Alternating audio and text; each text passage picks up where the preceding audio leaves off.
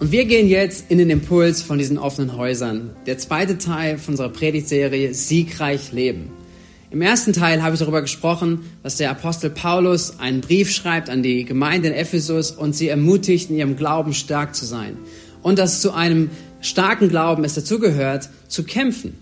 Ich meine, wir alle lieben Siege und Siege zu erringen, siegreich zu sein. Allein der Titel ist doch schon siegreich leben, der macht Mut, der macht, äh, der, der fordert uns heraus.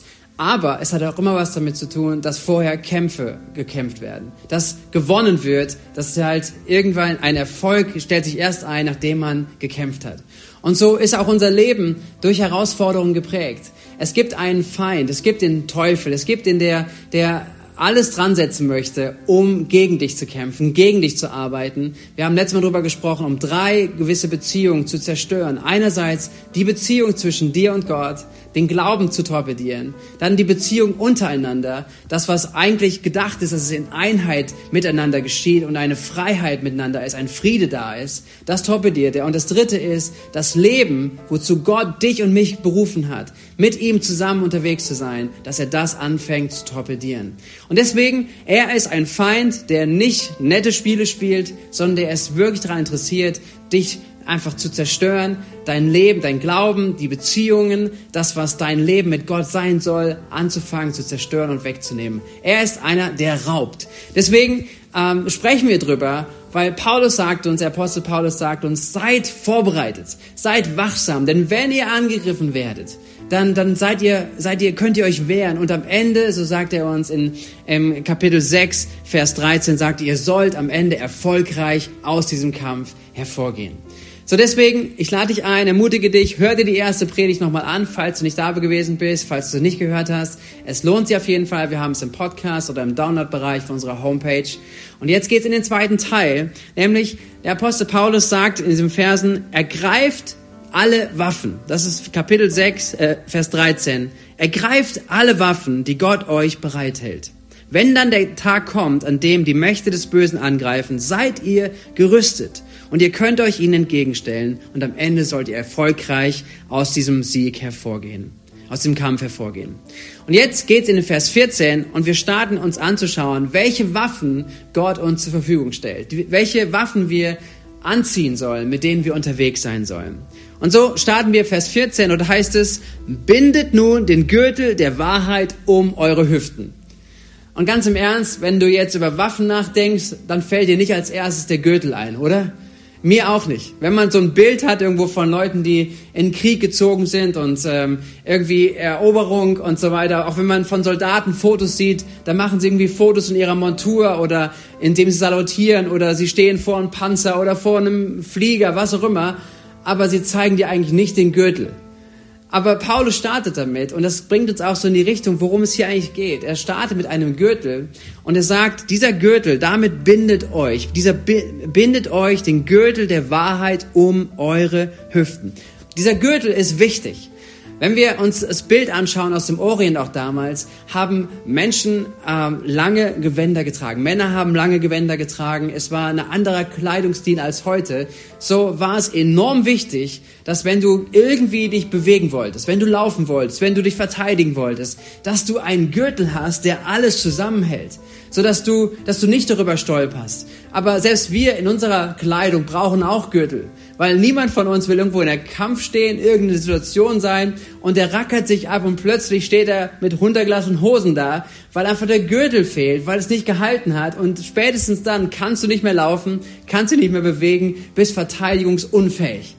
Und deswegen ist, auch wenn es so unscheinbar ist, der Gürtel eine so enorm wichtige Sache in einer Ausrüstung, in einer Waffe. Und er geht rein und er beschreibt uns das, was es bedeutet, diesen Gürtel anzuziehen. Wofür steht jetzt dieser Gürtel der Wahrheit? Ein Gürtel der Wahrheit. Das heißt, einerseits der Gürtel, der bringt Ordnung an den Körper. Aber was ist die Wahrheit? Wahrheit steht für Orientierung, steht ja für Werte. Jeder hat einen Begriff, ein gewisses Verständnis auch, was Wahrheit bedeuten kann. Sagen, ja, irgendwo, worin man sich orientiert. Ein Bezug darauf, was ist richtig, was ist falsch. Irgendwie, dass man Wahrheit sucht. Und der Apostel Petrus einer von den Jüngern von Jesus, der später auch Gemeinde mitgebaut hat, ein Leiter war in der Gemeinde. Er schreibt ein ähnliches Bild und das möchte ich einmal mit uns kurz anschauen. Er schreibt nämlich in seinem ersten Petrusbrief, in seinem ersten Brief, Kapitel 1, Vers 13, schreibt er an Christen, an die Gemeinde, er sagt, deshalb umgürtet die Lenden eurer Gesinnung. Komische Worte vielleicht aus der Übersetzung, aber was meint es? Es meint hier, unsere Gedanken, unseren Verstand, unsere ganze Gedankenwelt ist, ist, äh, hat eine, eine Hüfte, die gegürtet werden soll. Das ist das gleiche Bild. Es bedeutet hier, es geht um, um unsere Gedankenwelt, es geht um Ordnung in unsere Gedankenwelt hineinzubringen. Das meint dieser Gürtel der Wahrheit. Es umfasst eine geordnete Gedankenwelt. Und lasst mich da hineinschauen, wie wichtig es ist, auch an dieser Stelle klar zu sein und zu lernen und wachsam zu sein und das umzusetzen, was Paulus da auch im Sinn hat. Denn unser Handeln wird bestimmt von dem, was wir denken. Lass diesen Satz nur mal auf dich wirken. Dein Handeln wird maßgeblich davon geprägt, wie du denkst. Das, was, was du denkst, das tust du. Das kommt aus dir heraus. Da denken wir gar nicht so oft drüber nach, aber es ist eine Natürlichkeit. Wir denken Dinge, wie wir, wie wir in unserer Welt sehen, wie wir geprägt sind. Das führt zu unserem Handeln. Es gibt eine Story von einem Pastor, der in Los Angeles ein Tätowierstudio gesehen hat und hat sich angeschaut, was es für Tattoos gab. Und unter anderem war ein, ein Schild dabei, wo es drauf hieß, wo man sich eine Schrift drauf tätowieren konnte auf den Arm oder wo auch immer. Und es stand drauf, born to lose. Also geboren, um zu versagen. Und er ging in diesen Laden rein und ging zu dem Tätowierer und fragte ihn, hey, wer macht sich so ein Tattoo auf seine Haut? Wer, wer macht Born to Lose? Wer, wer lässt sich das auf seinen Arm oder Hand, wo auch immer hinstechen, dass er sagt, hey, ich bin geboren, um zu versagen. Ein geborener Verlierer. Und er sagte, es machen Menschen. Aber bevor Menschen das auf ihre Haut tätowieren, ist es tätowiert in ihren Kopf. Es ist tätowiert in ihren Gedanken, wie sie sich selbst wahrnehmen. Und das drückt sich danach aus. Und das ist so eine Wahrheit. Der Teufel ist daran interessiert, uns mit Gedanken und verschiedensten Gedanken zu beeinflussen, ähm, wo auch immer sie herkommen, aus unserer Gesellschaft, aus, aus Prägungen. Ich gehe später noch ein bisschen darauf ein, aber es ist voll in unserem Leben voller Gedanken und voller Konstrukte, die da sind. Und er bietet sie dir an. Er, er, er mischt seine Lügen mit hinein in gesellschaftliche Wahrheiten. Ja, wie sind Beziehungen aufzustellen? Wie ist das wohl alles das Zusammenleben gedacht? Familie, Identität, Ziele, die wir uns stecken. Wonach jagen wir nach? Was ist das Ziel unseres Lebens?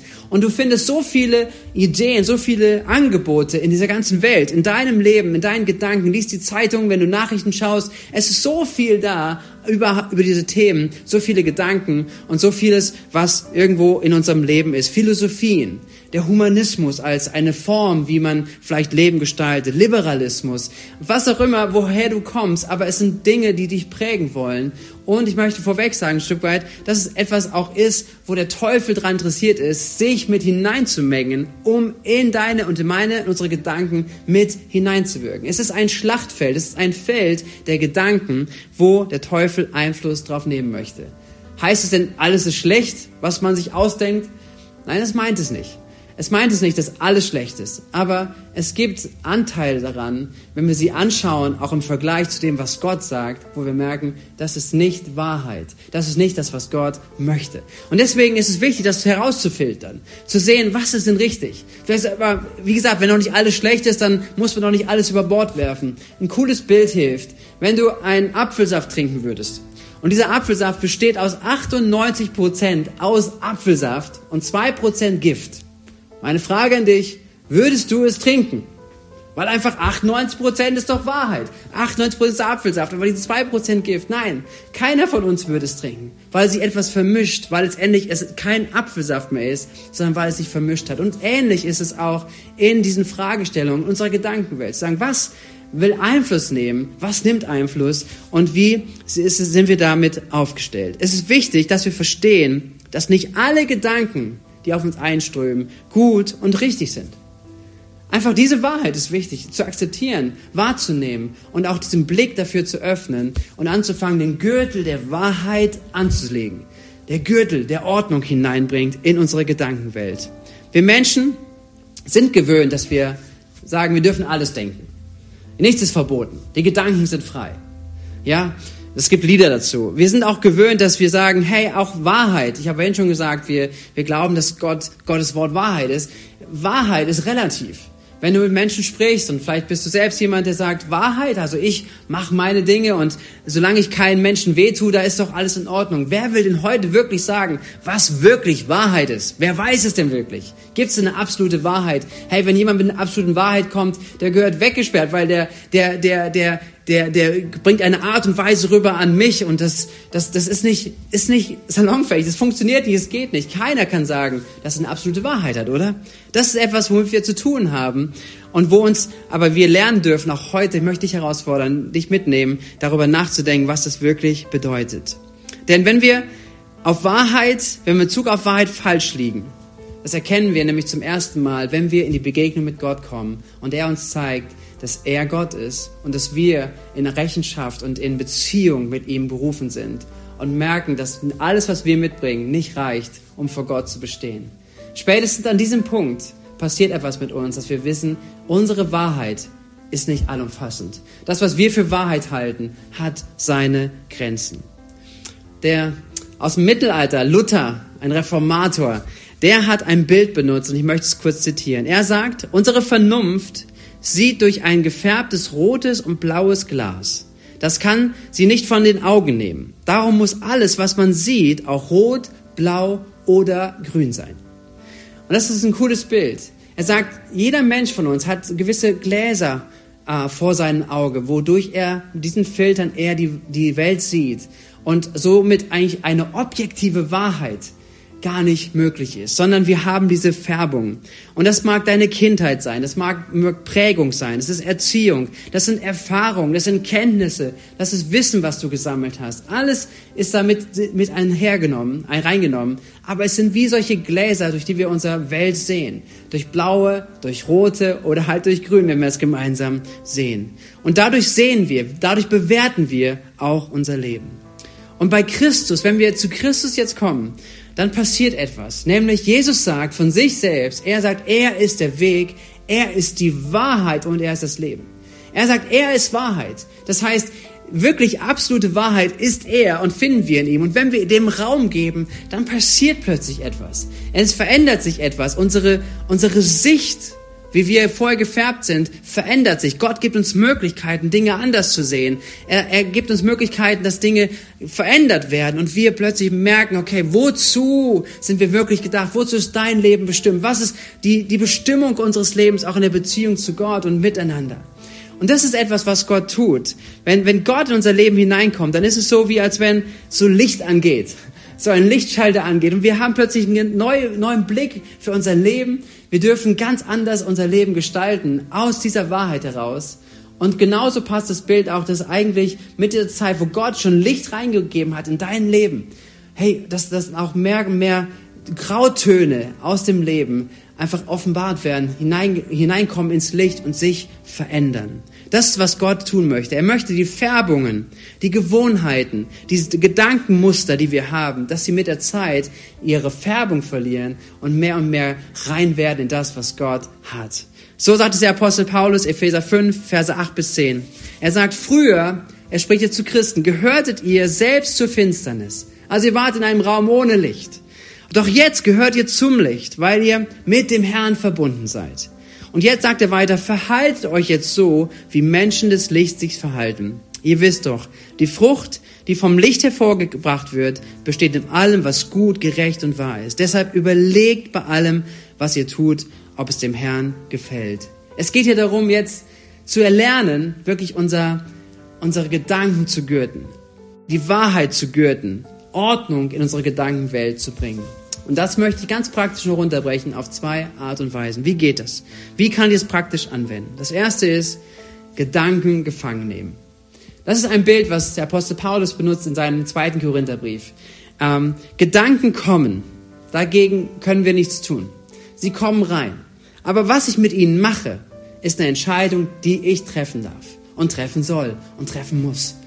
Gebe ich jedem Gedanken nach? Gehe ich jedem schlechten Gedanken nach? Hey, wenn ich eine schlechte Erfahrung meinem Chef gemacht habe, wie lange beschäftige ich mich zu Hause noch damit und hole die dicksten Gedanken raus, wie ich es demnächst Mal heim zeige, äh, was ich nächstes Mal sagen würde und überhaupt, was ich ihm schon immer mal sagen wollte? Welche, welche Gedanken, welche Fantasien gebe ich meinem Gedankenraum? Es ist eine Frage. Und wie viel denkst du über dich nach? Wie viel denkst du über dein, über, über Selbstverletzung nach? Wie viel denkst du über, über, ähm, ja, ähm, Selbstmitleid nach, wo du dir selbst so sehr leid tust, weil du durch verschiedenste Dinge hindurchgegangen bist. All das sind Gedanken, die in unserem Leben wirksam sein möchten. Und die Frage ist, wie viel Einfluss gebe ich ihnen? Lasse ich sie laufen oder nehme ich sie gefangen in der Autorität, die Gott uns gibt? So sagt der Apostel Paulus in 2. Korinther 10, Verse 4 bis 5. Er sagt, ich setze nicht die Waffen dieser Welt ein, sondern die Waffen Gottes. Sie sind mächtig genug, und jetzt kommt es, jede Festung zu zerstören, jedes menschliche Gedankengebäude niederzureißen. Einfach alles zu vernichten, was sich stolz gegen Gott und seine Wahrheit erhebt. Alles menschliche Denken nehmen wir gefangen und unterstellen es Christus, dem es gehorchen muss. Hey, und hier kommt eine Bevollmächtigung, auch eine Aufforderung von Paulus, nämlich Gedanken gefangen zu nehmen, sie einzubauen wirklich einzufangen und zu sagen, hey, dieser Gedanke, der mir jetzt wieder, wieder durch meinen Kopf geht, der mich beschäftigen möchte, der, der mich abhalten möchte, der mich ablenken möchte, den nehme ich jetzt gefangen. Da ist vielleicht eine Lüge. Da ist etwas, was dich runterzieht, was dich anklagt. Da sind verschiedenste Dinge, die vielleicht als Gedanken da sind. Und dass du sie nimmst und dass du sagst, ich nehme sie gefangen, weil sie nicht der Wahrheit Gottes entsprechen. Hier sind sie Gedanken gefangen und wir unterstellen sie Christus, wie es hier heißt. Verdammung, Anklage, Lüge, verschiedene Dinge. Deswegen, so ein gutes Bild auch dazu ist ein Virenscanner, den irgendwie jeder auf seinem Computer hat. Ein Scanner, der reinschaut in alles, was reinkommt, an E-Mails oder auch vielleicht in deinem Browser, dass er scannt, Will jemand irgendwo unterwandern? Will irgendjemand was Negatives reinbringen? Will dir jemand ein Virus schicken, der dein ganzes System zerstört? So einen Virenscanner brauchen wir in unserem Leben. Ein Virenscanner, der uns beschäftigt. Hey, was geht gerade ab? Der mich aufwachen lässt und mich aufhorchen lässt auf die Gedanken, die in meinem Leben wirksam sind. So, und dann nehmen sie gefangen. Das ist, was er sagt. Das zweite ist, ähm, nicht nur gefangen nehmen, sondern auch eine neue Ausrichtung im Denken zu lernen. Deswegen, das ist so wichtig und es gehört zusammen. Das eine ist gefangen nehmen, zu entlarven und wirklich gefangen zu halten. Und das zweite ist, Neues zu denken. Weil wir sind nicht nur damit beschäftigt, gegen etwas zu kämpfen, sondern unsere Kraft richtet sich da rein hinein, neu zu denken. Anders zu denken, was möglich geworden ist durch Jesus Christus. Der Apostel Paulus hilft uns auch dabei zu überlegen, wie sollen wir jetzt denken? Was ist diese Linse, die wir auf unser Auge aufsetzen, wie wir denken sollen? Und er schreibt Folgendes an die Gemeinde in Philippa 4, Vers 8. Geschwister, richtet eure Gedanken ganz auf die Dinge, die wahr und achtenswert, gerecht, rein und unanstößig sind und allgemeine Zustimmung verdienen. Beschäftigt euch mit dem, was vorbildlich ist und zu Recht gelobt wird. Das heißt, gefangen nehmen, Gedanken, die, die nicht von Gott sind, die sich nicht an diesen Maßstäben, die ich auch gerade genannt habe, orientieren, sie wirklich zu enttarnen und zu entlarven und gleichzeitig etwas Neues zu erlernen, nämlich zu denken nach der Art und Weise, wie Christus denkt. Nach der Art und Weise, was ist wahr, was ist gut, was ist rein, was ist, un, was ist anständig, was bringt Zustimmung, was bringt Leidenschaft, was bringt Liebe hervor, was bringt Leben hervor. Und über diese Gedanken mehr Raum zu geben. Und das ist etwas, was dazugehört, auch zu merken, wir sind in einem Schlachtfeld, der Feind möchte attackieren und gerade im ganzen Bereich von Gedanken uns aufzustellen, zu sagen, hey, ich lerne meine Gedanken zu gürten. Und zwar mit Wahrheit, mit der Wahrheit, die ich in Christus habe, die Wahrheit, die sein Wort mir gibt. Und dass ich anfange, diese Gedanken, die da sind, durch diese Filter durchlaufen zu lassen, wie so ein Virenscanner, zu sagen, hey, stopp, du kommst hier nicht rein. Diesen Gedanken gehe ich nicht länger nach und stattdessen fange ich an, neu zu denken. Gott gibt dazu Kraft. Und Gott möchte, dass du Kraft empfängst. Gott möchte, dass du aufstehst. Ich möchte es wirklich zu jedem sprechen, der es gerade hört, zu uns als ganze Gemeinde, zu jedem Gast, jeder, der einfach reinhört, dass es heute darum geht, dich zu ermutigen, dass du nicht dazu bestimmt bist, einfach nur gerettet zu sein. Das gerettet zu sein, ist Gottes Herzensanliegen. Absolut. Er möchte nicht, dass ein Mensch verloren geht. Er möchte, dass du Gnade empfängst und dass du auch immer wieder aus Gnade lebst. Hey, wir sollen nicht, es geht nicht darum, irgendwie ein perfektes Christsein auf die Beine zu stemmen und abzu, abzurackern und wir geben uns alle ein bisschen mehr Mühe. Aber es geht um mehr als eigentlich von Gnade von Tag zu Tag in dem Sinne zu leben, oh Gott, du hast gesehen, ich schaff's wieder nicht, sondern es geht darum, dass wir etwas Neues einnehmen, dass wir einen, einen Stand in ihn einnehmen. Und dass wir lernen, die Gedanken zu ordnen, ein Gedankenfeld zu haben, was geordnet ist und in der Kraft von Christus passiert. Da, wo Lügen dich angreifen, da, wo du dich immer wieder klein machst, da, wo du immer wieder dich klein hältst, da, wo deine Motive auch immer wieder vielleicht mit deinen Prägungen und mit Enttäuschungen und Verletzungen geprägt sind, dass du anfängst, da dran zu arbeiten, mit Gott Gedanken gefangen zu nehmen und Neues zu denken. Lass mich dich ermutigen, dass du anfängst, in diesem Bereich zu investieren. Vielleicht ist es ein neues Thema, vielleicht ist es so wichtig, dass du Christus damit hineinlässt und anfängst, dort hineinzugehen. Deswegen meine Ermutigung ist, bete, dass der Heilige Geist dir hilft, in deinen Gedanken mit Ordnung zu schaffen. Schau dein Leben an. Scan dein Leben durch. Welche Gedanken haben dich heute besonders geprägt? Sind es negative Gedanken oder sind es gute Gedanken? Sind es zerstörerische Gedanken oder sind es Gedanken der Hoffnung? Und immer wenn du es negativ siehst, immer wenn du merkst, das zerstört, das macht klein, es verletzt, es enttäuscht, es ist, es ist etwas, was niederdrückt, dann darfst du wissen, das ist nicht von Gott, sondern es ist der Feind, der probiert, dich damit gefangen zu halten. Und du darfst in der Kraft Gottes anfangen, nun diese Gedanken gefangen zu nehmen und neu zu denken. Gott gibt seine Kraft dazu. Und wenn du merkst, hey, das sind Kämpfe in dir, das sind Gewohnheiten, die da sind. Ich mache dir auch Mut, weil es etwas ist, was die Bibel auch lehrt, dass wir ins Gespräch miteinander kommen. Wenn ihr eine gute Runde miteinander seid heute in offenen Häusern, sprecht drüber, wenn Vertrauen da ist. Öffnet einander eure Herzen und sagt, hey, ich merke gerade, diese Gedanken, die kommen immer wieder. Diese Gedanken lassen mich nicht los, aber diese Gedanken geben nicht Freiheit und Leben, sondern sie zerstören. Dann fangt an, darüber zu sprechen. Vielleicht hast du Mut, auch jemand zu fragen, hey, wie nimmst du mich eigentlich wahr? Bin ich ein Mensch, der positiv ist, der das alles widerspiegelt, was Paulus gesagt hat? Oder bin ich eher jemand, der zerstört ist, der nieder, nieder, niederspricht, der negativ spricht? Und habt Mut miteinander, auch das, das voneinander zu hören.